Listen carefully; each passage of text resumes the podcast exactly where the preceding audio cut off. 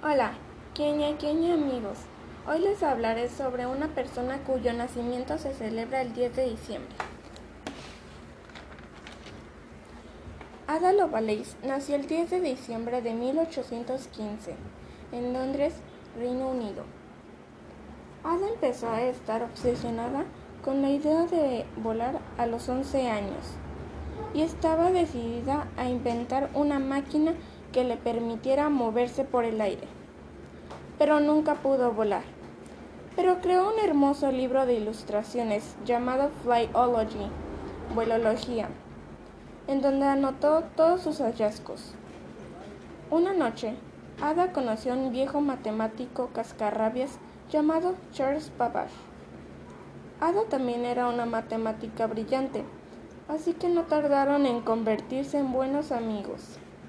Charles invitó a Ada a ver una máquina que él había inventado. Se llamaba máquina diferencial y podía sumar y restar números de forma automática. Nadie nunca había hecho algo así. ¿Y si logramos que esta máquina toque música y muestre letras además de números? preguntó Ada.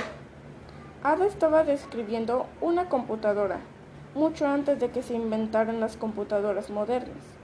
De hecho, Ada creó el primer programa computacional de la historia. Ada Lovelace murió el 27 de noviembre de 1852.